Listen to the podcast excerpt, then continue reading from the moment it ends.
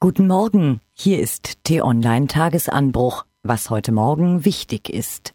Holger Stark und Kai Biermann vom Investigativteam der Zeit haben eine haarsträubende Geschichte recherchiert. Sie ließen sich von Informatikern zeigen, wie die Bundestagswahl manipuliert werden kann. Alle machen mit dem Stift ein Kreuzchen auf dem Wahlzettel. Die Zettel werden dann per Hand ausgezählt und am Ende steht doch der Einsatz von Software für die Übertragung, Zusammenführung und Auswertung der Daten. Die jetzt aufgedeckten Lücken sind zahlreich und eklatant. Offenkundig wurde das Thema vollkommen in der Wahlsoftware missachtet. In ihrer Not haben die Wahlleiter nun eine besondere Idee ersonnen. Sie wollen die Bundestagswahl mit Meldeketten per Telefon retten. Wie soll die Europäische Union auf die permanenten Provokationen der türkischen Regierung reagieren? Unter anderem darum ging es beim Außenministertreffen in Tallinn.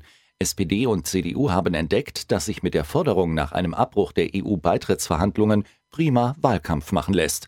Als Bundesaußenminister Sigmar Gabriel in Estland auf seinen Kollegen traf, war aber schnell klar, dafür gibt es in Europa derzeit keine qualifizierte Mehrheit.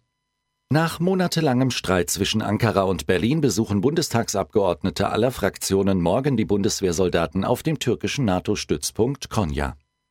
Die Einwanderungs- und Flüchtlingspolitik ist das Thema, das die Deutschen vor der Bundestagswahl wohl am meisten umtreibt. Heute Vormittag stellt der Rat für Migration sein Manifest für eine zukunftsfähige Migrations-, Flüchtlings- und Integrationspolitik vor. Und dann noch was zum Schmunzeln. Stellt euch vor, ihr fotografiert wildfremde Menschen. Dann küsst ihr diesen Menschen und dann fotografiert ihr ihn wieder.